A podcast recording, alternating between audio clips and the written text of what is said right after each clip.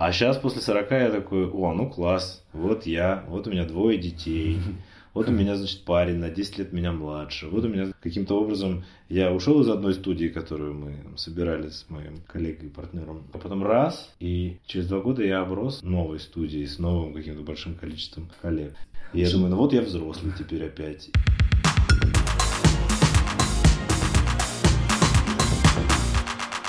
Привет, друзья! С вами подкаст «Гей-пропаганда 18+.» Я Милослав Чемоданов и наш сегодняшний гость Карен Шейнян. Привет! Карен, как тебя правильно представить? Я считаю себя журналистом, продюсером и автором канала Straight Talk. Или, например, продюсером сериала «Квирография». Мы сегодня поговорим про документальный сериал «Квирография», который ты запустил. Я вчера посмотрел первые две серии, которые вышли. Помимо этого мы поговорим про тебя, конечно же. Но начнем, наверное, давай все-таки про этот сериал. Потому что это что-то совершенно, мне кажется, новое, может быть, даже свежее для России, для россиян, для российского медиарынка. Это документальный сериал про ЛГБТК плюс персон в разных нестоличных городах России – в нем нет какой-то, пока что, по крайней мере, супер драмы, как мне показалось. По большому счету, просто знакомство с разными, очень разными людьми. Кто-то из них, не знаю, печет хлеб, кто-то помогает политикам быть более успешными политиками, кто-то делает вечеринки, кто-то любит кошек, кто-то любит собачек, кто-то хочет пожениться, кто-то хочет э, развестись. Развестись, да, да. да. Кто-то хочет детей, кто-то не хочет, кто-то сам практически еще ребенок. Ну а, нет, уж знаешь, что, детей там нету, там Хорошо, детей строгое 18 плюс. Даже когда бывают созвоны с потенциальными героями перед съемкой, mm-hmm. мы просим тех, кто выглядит подозрительно, показать паспорт, и без паспорта мы не продолжаем этот разговор. Подозрительно молодо. Да. У вас там фейс-контроль жестче, чем в Магнолии. Да, но он другой. Ну, потому что там тоже просят показать паспорт зачастую людей, да. которые... Но в этом смысле, да. По возрасту точно. Для чего и для кого этот сериал? Как и все, что мы снимали для этого канала, он работает в две стороны. С одной стороны, это сериал для квир-людей, которым хочется видеть себя и похожих на себя, близких себе людей. Когда я делал интервью с какими-то большими американскими звездами, единственные негативные комментарии, которые приходили, э, состояли в том, что это люди с Марса. Зачем мне смотреть и слушать, как у них их жизнь не имеет к нашей никакого отношения? Ну, правда, таких комментариев было немного, и вообще, как бы, мне кажется, что великие писатели и артисты интересны вне зависимости от того, где они живут. Но да и в принципе ты никому ничего не должен, скажем. Нет, почему? Я, конечно, должен. Э, я как э, и ты, как медиа-работник, должен делать что-то, с одной стороны, интересное для публики, с другой стороны, важное для нее. Если мы не делаем ничего интересного и важного, то мы, в общем, не очень-то состоялись как профессионалы. Поэтому в этом смысле я, конечно, должен. И я внимательно читаю, что там люди пишут, и думаю о том, туда ли я двигаюсь с каждым своим видосом. Вот. Но тогда я как раз и подумал, что вообще, конечно, да, нужно сделать что-то про людей не выдающихся, не знаменитых, а обычных, таких как я и миллионы других людей в России. И тогда же я придумал, что это должно быть обязательно за вычетом Москвы и Питера, потому что все, что ты увидишь в Ютубе, снято либо в Москве или в Питере. А показать жизнь обычного московского или питерского гея, это значит не показать, не показать жизнь а, обычного российского человека, потому что все будут говорить, ну понятно, у них там внутри Садового кольца. Да, Москва не Россия. Да, Москва не Россия. И надо сказать, что чем больше мы ездим, мы съездили в 7 городов. Сейчас вышел уже, получается, Екатеринбург и Иркутск, впереди прям совсем близко Новосибирск. Вот прям после И, ага, и что еще? Потом будет Казань, красавица, наверное, самый мощный выпуск из первого пакета. Потом будет перерыв, потому что мы монтируем. И дальше будет вообще прекрасно. У нас будет следующий пакет, четыре серии, а, второй мини-сезон такой, про города у разных морей. Там будет Мурманск, Владивосток, Калининград и... Сочи? Сочи, скорее всего. Но это еще под вопросом, mm-hmm. потому что вот Сочи мы должны поехать снимать скоро совсем. Mm-hmm. Или это будет не Сочи. Мы тут сейчас mm-hmm. вот обсуждаем, что еще это может быть. И чем больше мы ездим, тем больше мы замечаем, что в больших классных городах этого противопоставления между Москвой и регионом как бы нету. Она есть в более депрессивных или в небольших каких-то городах, где людям не очень сладко живется. А там, где они самодостаточны, в каком-нибудь Екатеринбурге или в Владивостоке, никакого противопоставления, кроме иронического, ну, типа, как, знаешь, вот в Питере тоже так говорят, ну, понятно, Москва, конечно. А, примерно так же говорят, мне кажется, во Владивостоке. А в Якатии так я вообще, они это слово даже не произносят. Ну, есть там где-то Москва какая-то. И я подозреваю, что в Якутске примерно то же самое, потому что, конечно, это отдельная страна Якутия. Я там бывал уже в своей жизни, и она меня совершенно зачаровывает. И туда мы поедем, как только там немножко оттает. Мы хотели было в декабре поехать туда или хотя бы в ноябре поговорили с теми, с другими, и выяснилось, что там уже минус 50. Ой. А в это, да, мы бы еще ничего, мы бы, может, закутались, но камеры не работают при такой температуре. Я как раз об этом и думал в первую очередь. Думаю, это же надо все время заряжаться. Да, и оптика перестает работать оптика. Мы вот снимали ИКАТ при минус 30, и уже там на 10 минут хватало камеры. Прошлой зимой, получается. Да, это был конец февраля. Это получается только вот две недели назад, по сути, вышла первая серия, даже меньше двух недель да. про Екатеринбург. И получается, почти год ушел на то, чтобы все это сделать. Полгода. Нет. Ну, полгода. Но, видишь, мы же на ощупь двигались. И сначала мы что-то смонтировали, не понравилось. Мы первую серию мы монтировали долго. Угу. там было несколько версий.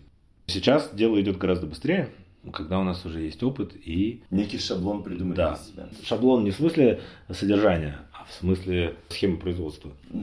Ты говорил, что, как и все на твоем канале, там делается для двух аудиторий. ЛГБТК плюс персоны, которые ищут там некое отображение себя, а вторая аудитория? Это... А вторая это широкая аудитория, чтобы, конечно, показать людей живых, настоящих, которых не показывают по центральному телевидению и не показывают в больших каких-то YouTube-шоу, а увидеть их очень как бы интересно и полезно для разоблачения всяких предрассудков и мифов некие опросы говорят о том, что уровень негативного отношения к гей-персонам у гетеро-персон очень резко уменьшается, когда у них есть кто-то, кого они знают. Лично, да, да совершенно верно. Вот. И, а по большому счету им кажется зачастую, особенно зачастую в регионах, что они кого-то Никого не знают, знают, да, что таких людей нет вокруг. Да. Что все эти люди где-то там, в Москве, может, они родились здесь где-то, но сразу... Ну, что в Москве, в Европе да, где-то, там, Москву, в этой развращенной. Европу, да.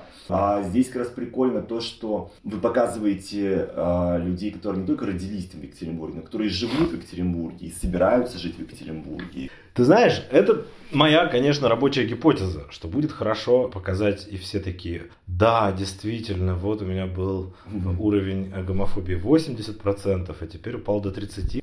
Ты прав, я видел тоже те же исследования социологов, которые показывают многократное снижение предвзятости в вопросах даже браков или равенства других разных гражданских прав и так далее. Если человек лично знает кого-то, то он гораздо лояльнее или даже становится про ЛГБТК и встает на защиту прав и так далее.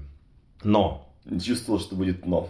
Я вот тут занимаюсь активным продвижением этого всего, потому что много есть ограничений, которые внутри Ютуба не позволяют. Поэтому все, на что я могу опираться, это помощь коллег и друзей, и блогеров, всем, кому это интересно. Я всех прошу, пожалуйста, не забывайте еще и поделиться, если вам нравится. И вот одна моя знакомая, большая блогер, К, ей там, скажем, ну, может быть, 200-300 тысяч подписчиков, ну, в общем, много. Угу. И она расшаривает, и это совершенно другая песочница, не вот эта наша толерантно либерально образованная. Нет, там как бы довольно широкий круг людей. Но она еще вела на, каких, на каком-то центральном канале какую-то программу, поэтому у нее самые разные люди. Вот я читаю комментарии под ее постом, и она при этом как бы кристально ясно в убеждении человека, и она радостно мне говорит, ну ничего, классно, заодно лента почистится. То есть комментарии были... А комментарии были прям крепкие. Неудовлетворительные. Да-да-да. Неудовлетворительные были комментарии вообще. Это они подтверждают мою старую гипотезу о том, что закон о так называемой гей-пропаганде среди несовершеннолетних страшное зло, и его коварство состоит в том, что вот эту последнюю часть среди несовершеннолетних. Все уже давно забыли. И что бы, где бы, любая видимость, любой разговор, даже не о политических или социальных правах свободах квир-людей, а любое упоминание, ну как бы просто мы показываем, какие классные вот там девчонки, ужасно влюбленные, которых поддерживают, это небольшой спойлер, в новосибирской серии у нас появляется пара девушек, которые живут вместе с мамой одной из них, и мама ужасно поддерживает их добрая мама, которая девушку своей дочери любит, ну, собственно, как вторую дочь. Mm. So sweet вообще. У нас вообще в каждой серии очень разные персонажи, но бывают действительно редкие истории. Например, ты говоришь, что мало будет тебе драмы, но мне кажется, в Иркутске, ну там, правда, не очень понятно. Э, мы выпустим отдельно, помимо этих серий, мы выпускаем интервью более обстоятельные с отдельными героями. Те, которые не вошли, или те, которые вошли мало, а хочется больше. И вот с Женей Женя интерсекс-персона из Иркутска, которая родилась в маленькой деревне, и там кромешный ад, потому что у нее слишком неоднозначные даже внешние половые признаки. И ее долго пытались как-то упихнуть в мужскую гендерную роль. Она у нее женская. Но она абсолютно себя чувствует женщиной. И выглядит очень феминно. В общем, там было все. Весь набор. Трэш-угар, э, пьющий отец, который ее носил. Ну, короче, там прямо очень страшная история, которая, конечно, нельзя сказать, что не сломала ее. Она ее, в общем, довольно сильно покалечила. Но при этом Женя очень стойко, ну, то есть, как бы, эпизоды из детства, они решающие, но далеко не последние в череде разных приключений в ее жизни, включая какие-то эпизоды с принуждением к проституции, ложными обвинениями и задержаниями, и публичным каким-то позором с ментами, там кромешная совершенно история. Подробнее смотрите в интервью с Евгенией, которое выйдет вскоре после того, как мы покажем серии. С другой стороны, бывают совершенно очаровательные истории вот с такими счастливыми очень людьми, открытыми, несмотря ни на что, и абсолютно принятыми в окружающих. Но комментарии и на тех, и на других все равно могут быть Зачем это пропагандировать? Что нельзя было нормальных людей показать? Нормально. Когда вы наконец уже покажете гетеросексуальных людей по телевизору? Что происходит? Где они?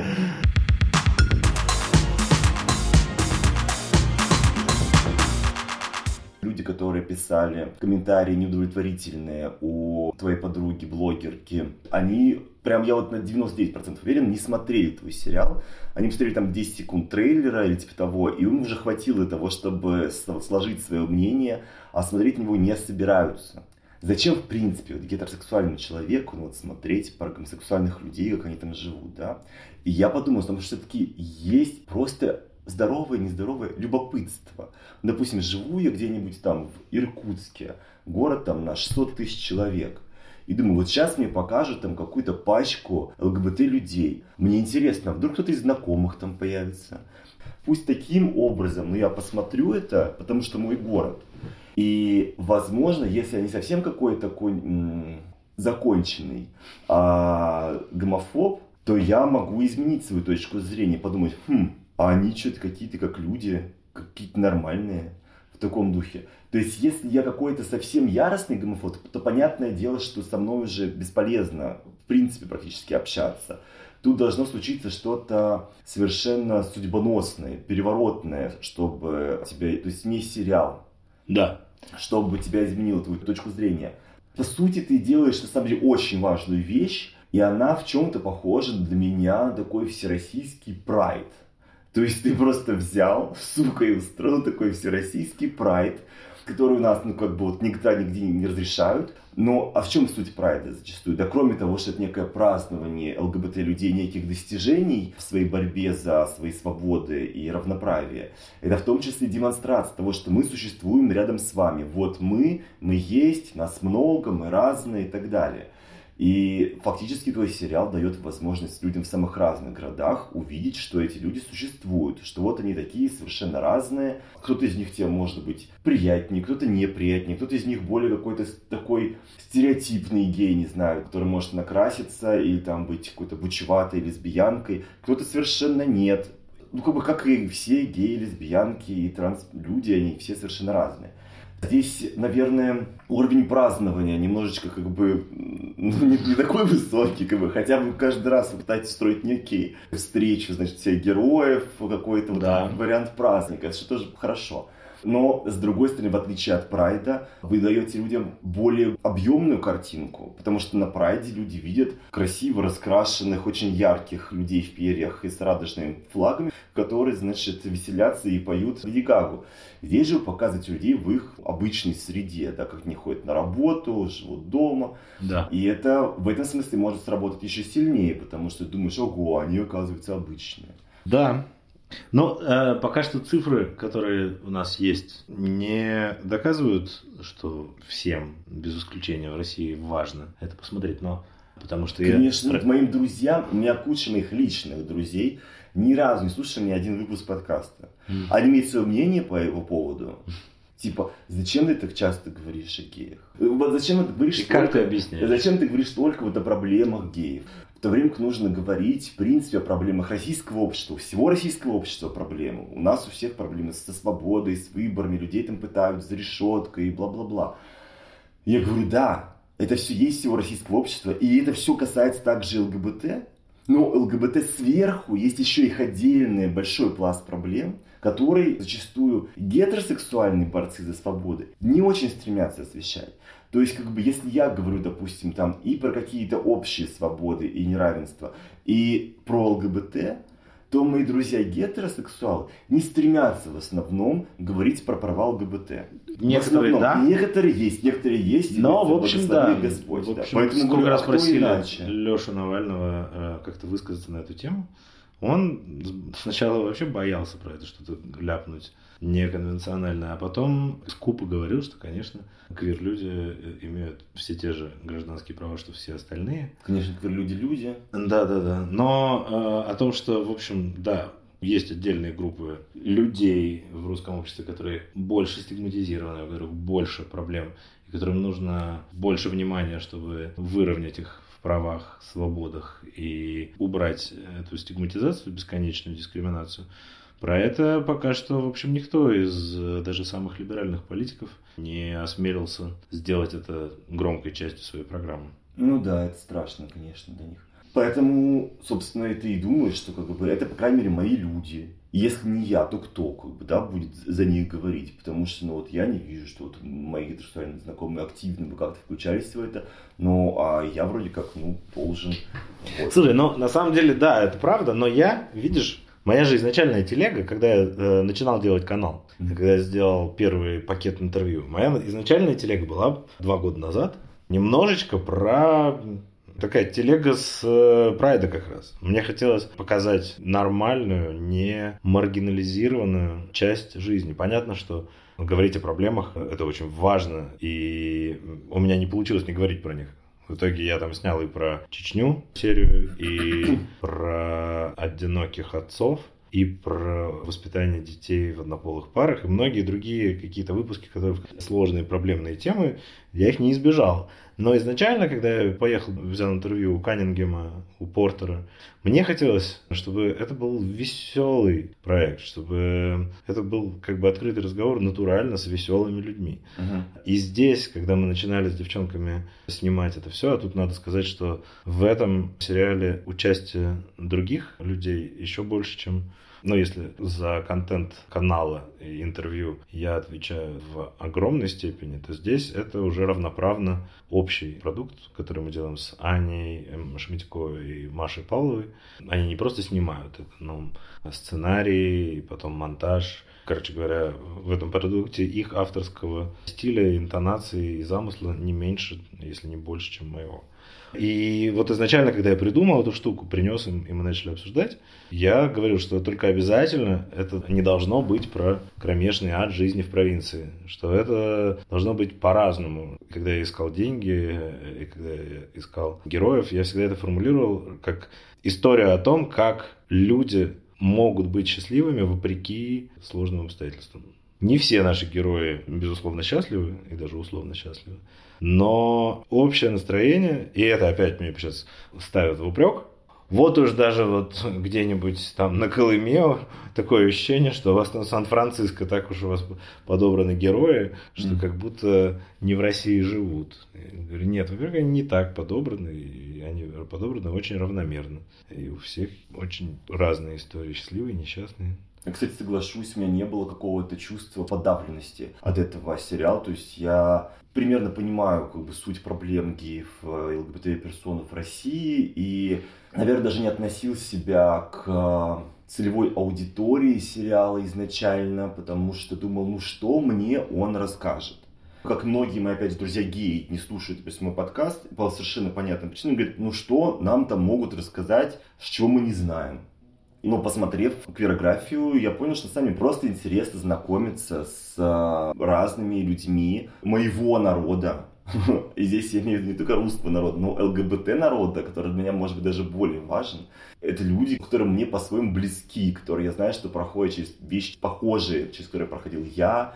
Mm-hmm. И мне интересно посмотреть на то, как они самыми разными способами свою жизнь выруливают. И это прикольно видеть и хэппи-энды здесь и не только вот ждать того, что это откроет глаза некой гетерообщественности, которая на 99% смотреть это не будет все равно.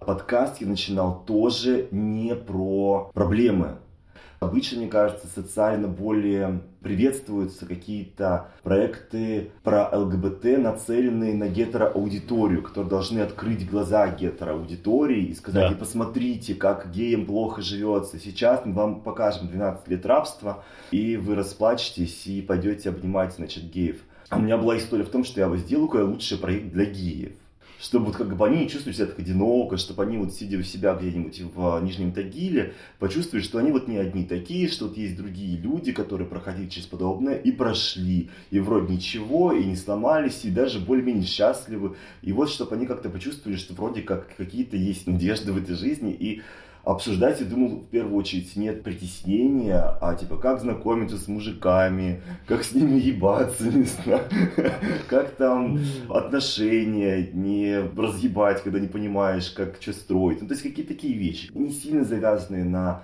на ущемлениях свобод но уже где-то к середине первого сезона было очевидно, что слон в комнате такой толстенький, что как бы его ну никак вот совсем обойти вот незаметно не получается, да. что приходится все равно об этом тоже говорить. Про ну, боль. Делать. Да, Конечно. Я подумал о том, что все-таки, наверное, нужно говорить, что мы, мы не говорим обо всем, кроме дискриминации, а просто говорим обо всем, что волнует гей людей. И дискриминация, очевидно, также большая часть их хлопот и забот.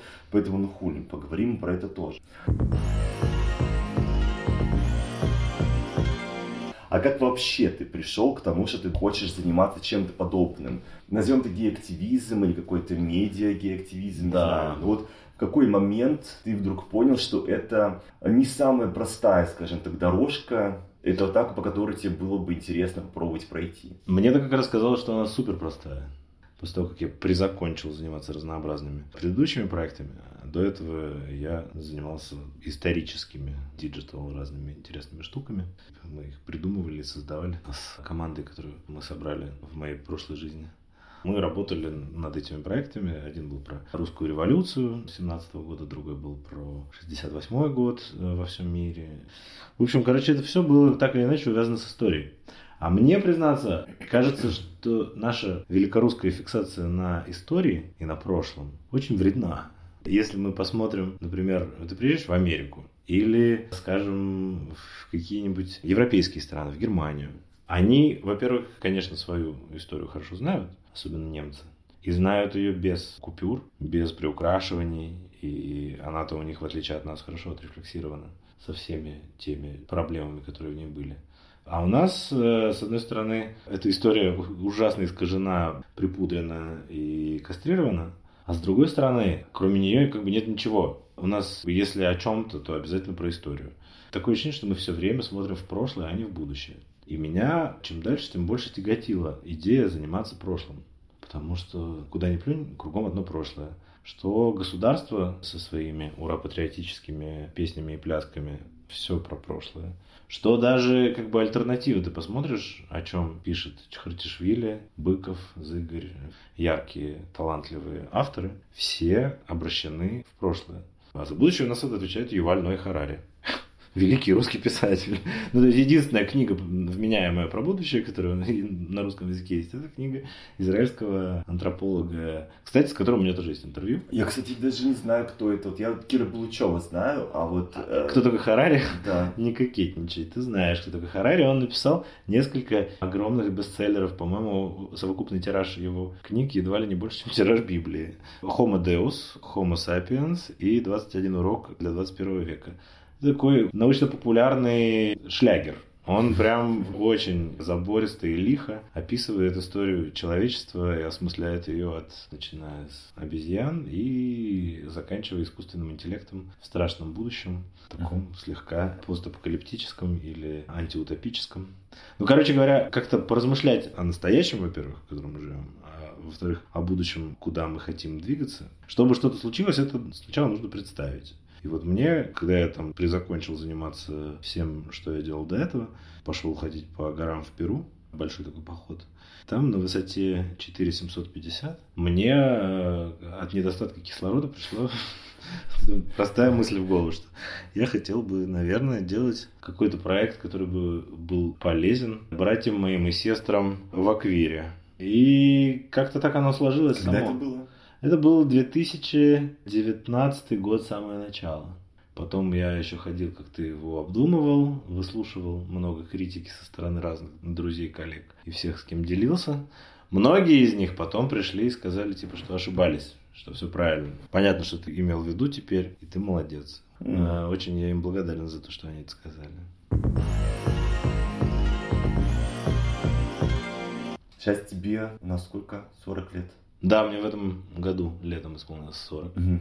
Очень это было... приятное ощущение. У тебя вот, тут тебе же тоже уже? Мне 42. Ну вот, ты помнишь же, отпускает, скажи, после 40. Хорошо, хорошо, да. Мне когда было 29, было сложнее. Когда вот было вот это почти 30, я чувствовал, что задыхаюсь. Я чувствовал, что я не понимаю, что впереди.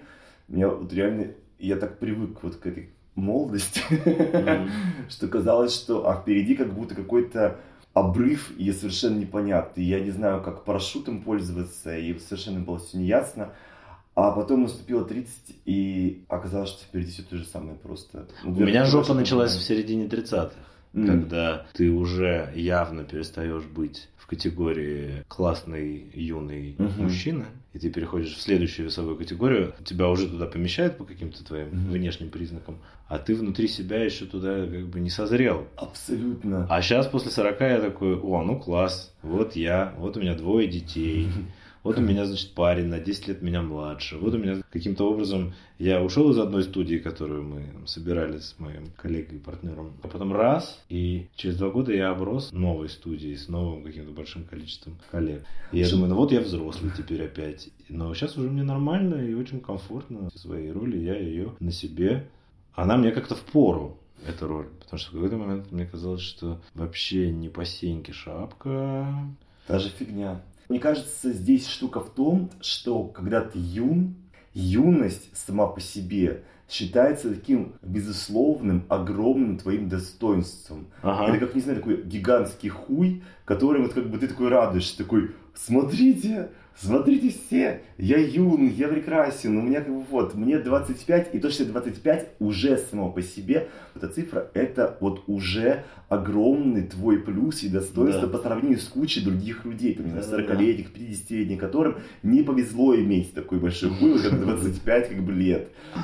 И когда тебе становится, не знаю, там 30-35, тебе такое чувство, что что это просто хуй как бы отрежут, и ты просто да, такой, да. типа, а что он, дальше? Он уменьшается. Да-да-да, и ты понимаешь, что происходит. Как у Пиноккио, только наоборот. Знаешь, я расслабился в момент, я понял, что я расслабился по объявлениям в Гриндере. Раньше я встречал объявления типа старше 25 или старше 30 не беспокоить. Да, та и, я, и я писал э, как-то, или, допустим, не заметив этот пункт, или как бы думая, что я сейчас на пролом, я же хорошо выгляжу. Угу. И бывали люди, которые говорили, ты читать-то умеешь, там же написано, старше 30 не беспокой. И меня это задевало, типа, блядь, ну все, я старый. А сейчас я смотрю на вот это вот не беспокоить и понимаю, мне в этом видится очень много ну, какой-то невротической привязанности к э, возрасту, потому что мне нравится спектр людей там, от 25 и ну, запросто до 50 я могу себе представить э, себе сексуального партнера, потому что по возрасту я попустился прям мощно за последнее время. И все, кто не, кажутся мне какими-то достойными сожаления ветеранами любовного фронта, потому что, ну, как бы столько, столько, ну, как, например, опять же, с чистыми активами или чистыми пассивами, смотришь на них и думаешь, чуваки, зачем же вы сами себя обкрадываете? Есть такое.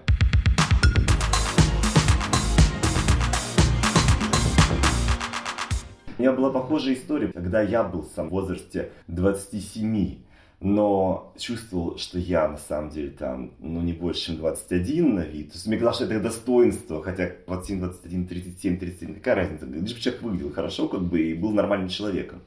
А, но тогда мне казалось, что вот мне 27, я выгляжу 21, и я не хочу, чтобы мне писали люди, которым больше, чем 28. Потому что, ну, блядь, как бы я такой пиздатый. Почему какие-то не пиздатые люди должны писать? Детский сад. И за это, да, да, да, абсолютно. То есть, и, к счастью, меня тоже попустило в какой-то момент. Но я при этом очень тревожился, что будь мне, не знаю, там, 38. И значит, что мне никто не напишет. Я могу просто в корзинку отправить все приложения, потому что все, можешь забыть, тебе никто никогда больше не напишет. Пора на мамбере регистрироваться, не знаю, или там, не знаю. А потом получилось так, что просто мне, там, не знаю, там 40 лет, 41, а мне пишут больше, чем, не знаю, писали там в 35. И такой, да. What the fuck? Ну, ты просто еще стал в 40-41 лет большой звездой московской клубной сцены. Вот ты дрянь. Ну вот что, ты, ты, ты, реально вот сейчас... Я, ну, я, реально. Говорю, я говорю не У только в Москве. Ареал же я говорю не только в Москве. А, Не, ну подожди, как... Не, ну понятное дело, что... Это же тоже твой какой-то эссет. Ну, окей, разумеется, э, какие-то твои достижения в каком-то смысле тоже тебе прибавляют привлекательности для кого-то, да. Но я при этом, даже если я не в Москве, там, не знаю, в Нью-Йорке, wherever где, я все равно чувствую, что я получаю много внимания, точно не меньше, чем было, не знаю, там в 30 или там 25. Поэтому я просто понимаю, что есть разные люди, которым нравятся разные люди, и ты в свои 40, 45 или 50 скорее всего, если ты там в более-менее форме, найдешь людей, которые тебе нравятся и которым нравишься ты. Если нравится 25-летняя, скорее всего, найдешь 25-летнего, которому нравятся такие, как ты, как бы, то есть более взрослые, но хорошо выглядящие люди. И это прекрасно. И это хор- хороший повод выдохнуть. Да, с одной стороны. С другой стороны, вот видишь, как сейчас мы с тобой, с каким опломбом мы оперируем понятием «хорошо выглядящий». То есть по-прежнему в нас кроется... Хорошо, мы, значит, разобрались со своим эйджизмом, а бади-шейминг все-таки пока еще. Ну, я имею в виду, что хорошо выглядишь для кого-то. Но... Не, ну, не, не, ну, как бы тут тебе даже не обязательно извиняться за это, потому что, ну, будем честными, гомосексуальная мужская субкультура, она очень телоцентрична. Может быть, какой-то широкий спектр представления о красоте, но он все равно довольно узкий. Он все равно люди с э, тем, что называется лишний вес, проходят только по очень специальной категории. Им сложнее, чем людям с конвенциональной внешностью, стройным, накачанным и так далее. Вот. Вопрос формы человек в форме или нет, он для меня по-прежнему важен. До того просветления, когда тебе еще и наплевать на геометрические пропорции тела. Вот туда я еще не добрался. Я понимаю, что вопрос внешности не на 100% моя экспертиза. Я не был реально никогда каким-то супер полным человеком. Я не до конца знаю, как живется людям с а, не кондиц... Неконвенциональной Конвен... внешностью? О, господи, даже слово не могу это выговорить. Да, это-то да. еще бог с ним, но вот у меня в последний, ну, как бы вот в Иркутске есть парень, поскольку это Иркутск, все-таки это Сибирь, Забайкалье и так далее. И у меня есть парень Бурят. Очень крутой чувак, видеограф с амбициями. Я уверен, что он станет режиссером классным.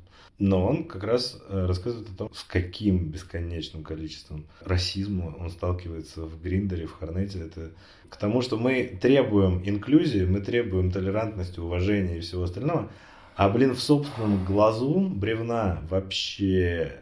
И вроде ты разговариваешь с человеком приличный, умный, все с ним хорошо, Но ты как бы заходишь на эту территорию и, и обнаружишь, что у него в Гриндере написано типа азиатам не беспокоить. Это да ебаный уже в рот. Это пиздец. Это у нас был отдельный выпуск про внешность, который назывался «Я урод» или как-то так. Да. Вот, и там мы обсуждали там час э, вопросы внешности. И вот это все вещи, конечно, мы там тоже довольно основательно перетерли. Это, конечно, жесть. Мне очень тяжело общаться с людьми, у которых такое написано. Я всегда им делаю замечания, пытаюсь им как-то вскопать мозги, говорить про то, что ты можешь любить разные типы людей, Но ты не Но можешь публично говорить про это. То, ну, что, то есть это, типа, это то же самое, что писать русским не беспокоить. Это обидно. Это неприятно. Как бы. Это просто ты берешь и целой группе людей даешь понять, что они недостаточно хороши для тебя. Да. И э, отдельно меня как человека не очень высокого роста. Это же из той же категории. Это Вещи, на которые ты не можешь повлиять. У меня в анкете в Гриндере написано что-то, какой-то такой изящный намек на то, что мне было бы прикольнее с умными, чем с тупыми. Не так резко, но идея такая, что типа ваш мозг меня интересует больше, чем размер вашего мозга типа, больше, чем размер члена-. Что и что правда, как бы, но это же тоже дискриминация. Человек с, эм, Смотря для чего. с невысоким интеллектом, он же тоже, но, но- но Да. понимаешь, тут мне кажется, что... И к тому же, на самом деле, для меня, например, важнее, чтобы человек был хорошим человеком. Не чтобы человек был, не знаю, супер умным. Вот для меня, я, конечно, меня стоит на интеллект, мне очень важно, человек способен круто изъясняться и тем более обучаться. Это я вообще обожаю. Когда человек вообще способен прогрессировать, становиться Да, как-то да. еще лучше, это просто, это такой стояк.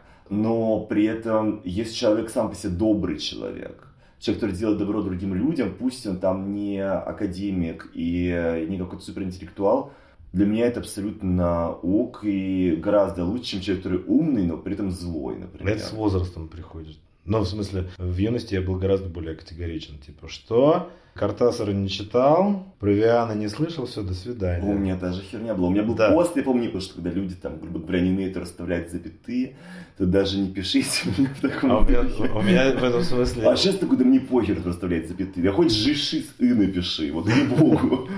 У меня следующий виток снобизма по поводу запятых. Мне кажется, что запятые это такой наш русский коллективный невроз. Мгм. Потому что, на мой взгляд, количество правил и количество запятых и других знаков препинания в русском языке настолько избыточно, что я намеренно, я знаю, где ее нужно поставить, но я намеренно их не ставлю, потому что мне кажется, что так, так больше даже похоже на английский. Вот эта легкость, лаконизм. А ты любишь свой английский, вот эту Америку свою, вот это вот. Да, да, да, русофоб. Это же известно про меня. Известно же, что мне там мозги-то перелопатили в седьмом-восьмом году в Ну. магистратуре. Завербовали.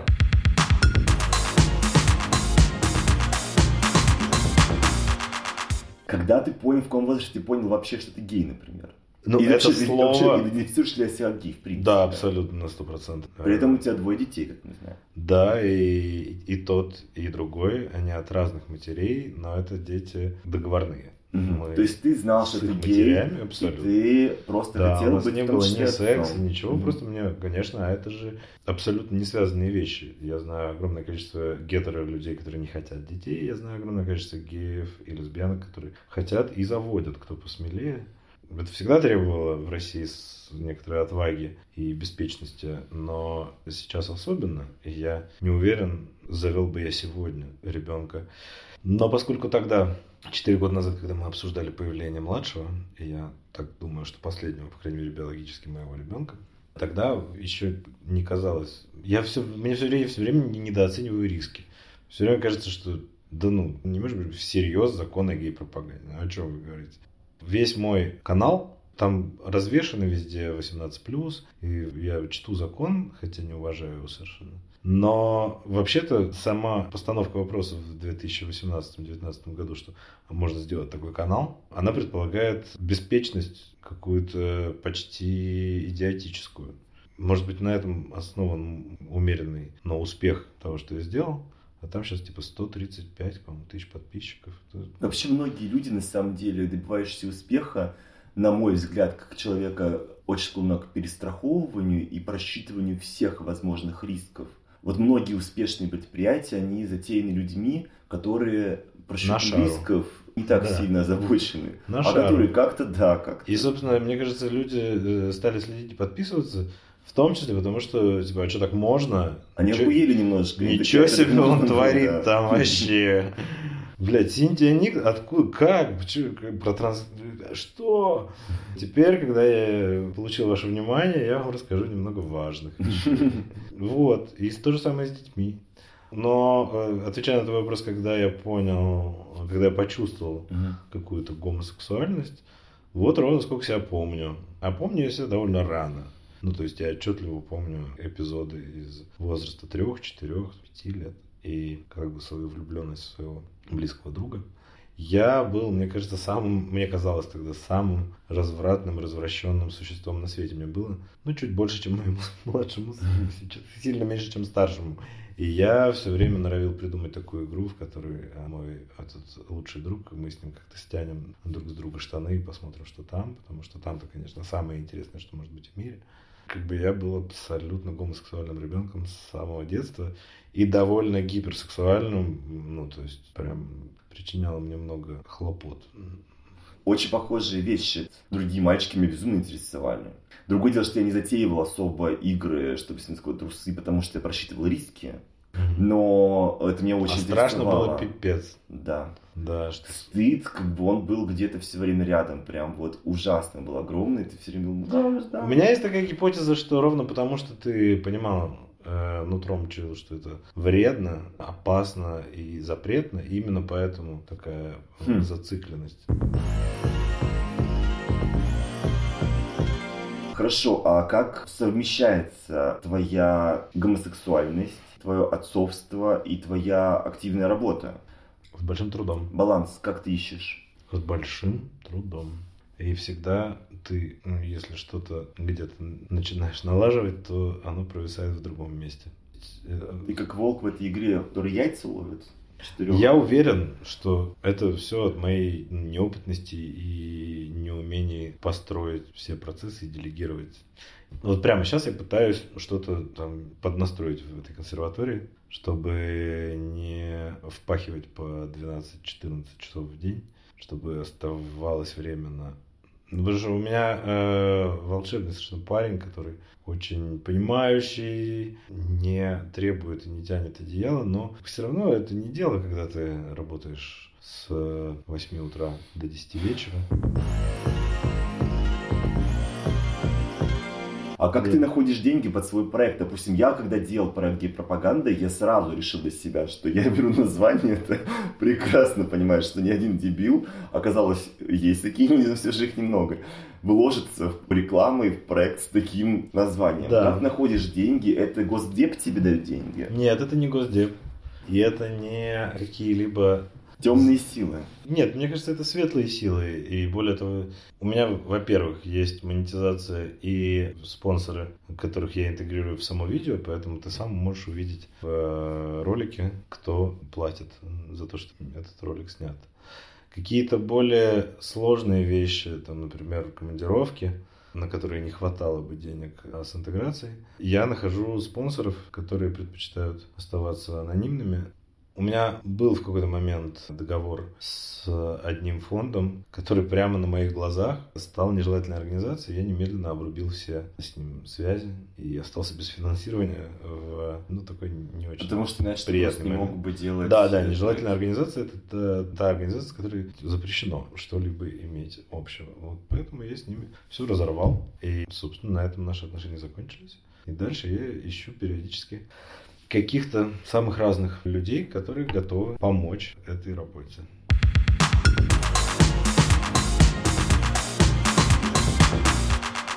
У нас осталось не очень много времени, а я хотел с тобой еще поговорить про любовь и отношения, черт возьми. Давай. Итак, мы знаем, что есть бойфренд, я должна его лично, Саша замечательный чувак. Судя по нашему недолгому знакомству, как мне кажется, из да. твоих слов, опять же, я верю в этом. А как у вас строятся отношения между Сашей и твоими детьми? Они общаются как Это очень прикольно. Саша младше меня лет на 9, наверное, но иногда мне кажется, что он младше меня лет на 30, потому что он находит... Ну, с младшим, конечно, ну, у него... Младший вообще он... С младшим 4, а старшему? Младшему 3. А 3, ага, И старшему. он сфокусирован, как любой трехлетний ребенок, на маме очень сильно. Поэтому он и меня-то так с подозрением воспринимает. А уж остальных, ну, ну терпит живешь, буквально. Ты не живешь Нет, я, да? Э, ну, просто младший в Москве хотя бы, поэтому mm-hmm. я часто его вижу. Старшего я вижу раз в месяц, Мгм. и иногда даже раз в два месяца, потому что он живет в другой стране. А сколько лет старше? Старшему уже пол одиннадцатого. Скоро будет одиннадцать. Вот, и Санек э, моментально с ним э, корешится, скорешился, и у них скорее отношения, как у старшего и младшего брата. Ну, Примерно так. Ну, то есть, конечно, понятно, что Саня все равно взрослый человек, но я вижу, что Лука с ним может ржать так, как он не может ржать со мной. Со мной он тоже может веселиться, но все равно я для него э, существо другого порядка. Я для него отец. Причем отец, который живет далеко. Я для него какой-то такой большой, серьезный. Не такой, какой я на самом деле. У него были вопросы относительно того? Никогда. Мгм. Вообще, вот там типа геи, не геи. Как-то у моей племянницы был некоторый внутренний конфликт. Потому что понятно, что в школе шутят про пидорасы, не пидорасы, лесбиянки и все такое. Понятно, что в детской, школьной российской культуре есть много такой глупости, особенно если это не супер хорошая школа, а какая-нибудь обычная городская. Там разные дети приносят разную херню и с удовольствием ей меняются. Вот. Но она как бы довольно быстро, как раз тоже лет в 10-11, доперла вообще, о ком идет речь, когда рассказываются эти анекдоты. И как это соотносится со мной и всеми, кого она любит. И, в общем, конечно, у нее мощнейшая прививка от этого всего. От гомофобии ты имеешь? Да. Мгм. Говоря про отношения с Сашей, я прав, что у вас открытые отношения? Или Они приоткрытые, я бы так сказал. Окей. Я просто не знаю, на самом деле, у вас отношения. Да, это сложно. пытаюсь- Это, да, многие говорят, типа, ну, здрасте, вот это вы называете открытыми отношениями. Нет, ну, у нас есть такая конструкция. Я с самого начала говорю, что... Саша, какой у вас конструкт и как вы к нему пришли? Почему вы его выбрали? Мне вот самому Ультимативно. очень интересно. Я это я ультимативно сообщил с самого первого нашего дня знакомства. Я сказал, что я не способен на обычные традиционно моногамные отношения. И честность я ценю гораздо больше, чем то, что называют верностью. И мне кажется, что это главное проявление любви это уважение к желаниям и природе каждого из, из нас. Поэтому чем врать, а рано или поздно все равно начнется вранье, давай лучше с самого начала договоримся, что мы вот этого не ждем друг от друга. Ну и дальше ты обсуждаешь долго, бесконечно долго обсуждаешь схему, при которой никому не будет больно, а всем будет только хорошо. Ну, мы так договорились, что, типа, когда мы вместе, то мы вместе. Это не значит, что там с нами не может оказаться кто-нибудь еще. Но, по крайней мере, мы, будучи вместе, не устраиваем себе каких-то коротких веселых отлучек налево. Это Но что ты имеешь в виду, что вместе это имеется физически вместе. То есть, когда вы там вместе пришли в клуб, грубо говоря, в этом не... Э, Когда мы в одном городе. В одном городе, ага, понял. Да, а когда я уезжаю что-то снимать, а он здесь остается и идет на твою вечеринку в Монобар, он может с легкостью вернуться с этой вечеринки не один. И как бы с утра мы вместе над этим посмеемся, тем более, что я реально вообще не ревнивый. Я, Мгм. ну, как бы я много лет и сил потратил на то, чтобы искоренить в себе ревность. Я могу очень сильно переживать, когда у меня есть страх, что меня, например, разлюбят или Мгм. бросят. Но я никак точно совершенно это не ассоциирую с, с сексом как таковым. Мгм. И то, что человек сходил, потрахался, я, ты знаешь, я что-то так уверен в себе, что мне кажется, что, ну, понятно же, что он поразвлекается и все равно несравнимые вещи сравниваем. Как можно переживать из-за какого-то секса на стороне с каким-то красивым дураком? Или даже не дураком, видишь, ну, по-разному. И ты говоришь, что ты боролся с ревностью, то есть ты работал, работал над, э, работал над этой уверенностью? Нет. каким образом? Я работал над тем, чтобы этот патриархальный шаблон в своей голове снести к ядрене фени, потому что, конечно, культура, вот эта традиция иудео-христианская, в которой есть понятие верности, чистоты, порочности, измены и вся эта секс-негативная хрень, я считаю, что это приносит очень много вреда. И что брак моих родителей разрушил э, не то, что кто-то чем-то интересовался, а то, что не оба были во власти вот этих предрассудков, что измена, все это значит конец. И все эту чашку не склеить, она разбита на дребезги. Нет. Я просто сам нахожусь в процессе, то есть я понимаю Принятие открытых отношений? м, Скажем так, я нахожусь в процессе разговора с собой о том, как я вижу для себя максимально гармоничные для меня отношения, потому что мои отношения уже разрушались из-за каких-то подобных вещей, из-за ревности, из-за неспособности проговорить какие-то вещи, которые, казалось, проговорили, но проговорили не так, еще что-то такое. Да, это бесконечный Да. путь. Проговаривание это э, не то, что ты можешь произвести и все. Проговаривание это как чистка зубов. Вот как бы что-то происходит, надо обсудить. Потому что договорились об открытых отношениях, это очень наивно. Ну, это расплывчатое. Невозможно о них договориться раз и навсегда. Если у вас близкие отношения, вам нужно проговаривать, кто, кого что беспокоит. Потому что, конечно же, будет беспокоить. И все равно будут вопросы, и все равно будет ревность или не ревность, но необходимость и потребность в разговоре. И это же хорошо. Мгм. Потому что когда людям уже не надо ни о чем разговаривать, это же и означает какую-то центробежную силу. А пока вы, вам нужно что-то обсуждать, это значит какое-то бесконечное сближение на этих орбитах, на которых вы вращаетесь. Ну, пока получается у вас? Да. И ты знаешь, честно говоря, поначалу Саша, конечно, согласился на все, ему было сильно интересно. Потом он мне говорит, я не уверен, что я справлюсь с тем, что я тебе наобещал, что мне вообще это подходит. И там были сложные моменты.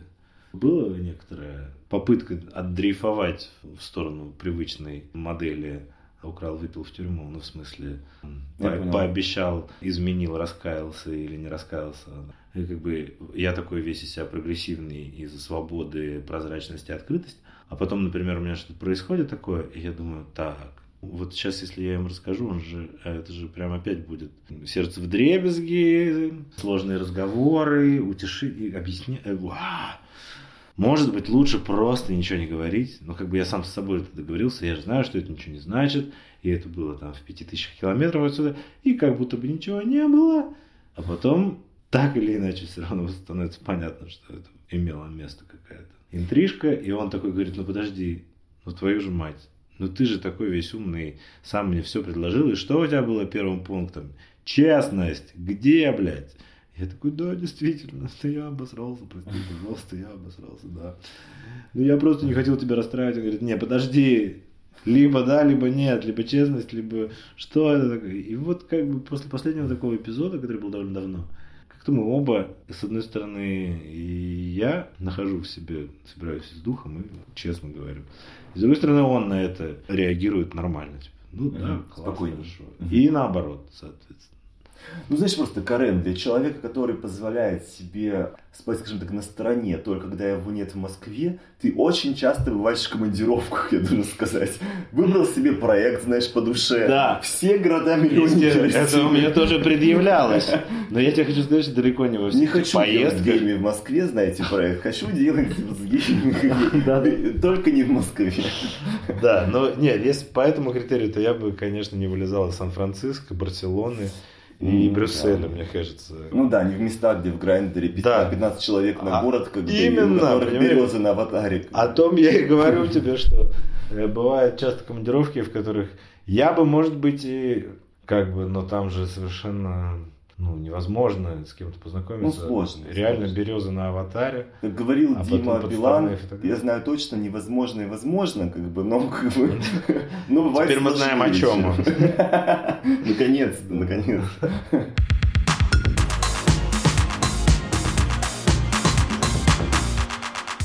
Очень коротко по поводу будущего. Да. Итак, в настоящем ты человек красивый, успешный, с красивым бойфрендом, любящим, понимающим, э, с двумя детьми, с э, интересной работой, которую ты любишь. Чего тебе не хватает в жизни? Кем ты видишь себя, грубо говоря, где ты видишь себя в будущем? Я должен тебе сказать, что мне не хватает только э, единственное широты тем. Вот мы тут, я делал интервью с Петей Плосковым, и он очень точно э, сформулировал то, о чем я думаю много. что как бы делая проект про квир э, жизнь и работаю только с этой темой, я себя очень сильно ограничил и обрубил профессионально. Мне бы, конечно, хотелось снимать кино не только про это, и даже делать YouTube канал не только про это. Меня по-прежнему будоражат разные вопросы, которые касаются будущего. В каком обществе мы будем жить, и как будет устроена наша жизнь и жизнь наших детей. То есть понятно, что эта жизнь, это будущее, оно будет какое-то прекрасное, не бинарное, в котором не будет уже вот этих гендерных предрассудков, не будет предрассудков, связанных с сексуальностью. Но это не исчерпывающее описание этого будущего. В нем будет еще много всего интересного. В нем будут вызовы, связанные с э, технологиями, которые э, будут нас окружать. Новые технологии в биохакинге и, например, продлении человеческой жизни. Что будет, когда продолжительность жизни увеличится до 100, до 110 лет? Как изменится экономика, образ жизни, э, представление о красоте и о любви, о правах. Каждый год мы видим отчеты, по которым супербогатые люди становятся еще богаче, супербедные еще беднее, и средний класс исчезает, он дрейфует в сторону бедности. При всех достижениях демократии и э, рыночной экономики неожиданным образом общество сегрегируется еще сильнее. Куда это ведет? Это интересная дискуссия. Что будет с изменением климата? Привет всем, кто в него не верит. Вещи, которые меня занимают, это как будет выглядеть мир, как изменятся технологии, как вслед за технологиями изменится образ жизни, а вслед за э, образом жизни изменится этика что мы будем считать хорошо и плохо, что допустимо, что недопустимо. Про это мне ужасно интересно читать, думать, и про это я хочу делать как бы тоже на своем канале что-нибудь. Мне кажется, это не будет пользоваться таким успехом, как интервью с э, каким-нибудь одиозным геем. геем. А, поэтому вопрос денег и, и на, на что я буду это все делать, он стоит еще острее, но тем не менее. А с точки зрения личной жизни? Все идеально, я хочу... В России? Да, да, все здесь. Я не хочу пока что никуда уезжать. И пока жизнь позволяет мне здесь делать то, что мне кажется важным, я буду оставаться здесь. Спасибо тебе, Карен, за это. Спасибо, Спасибо тебе, что нашел время прийти. Да. Беги на свою церемонию. Не церемония, у меня еще летучка. Ой, еще на летучку. Все, давай, лети на летучку. Спасибо вам, ребята. Увидимся, услышимся. Пока. Пока.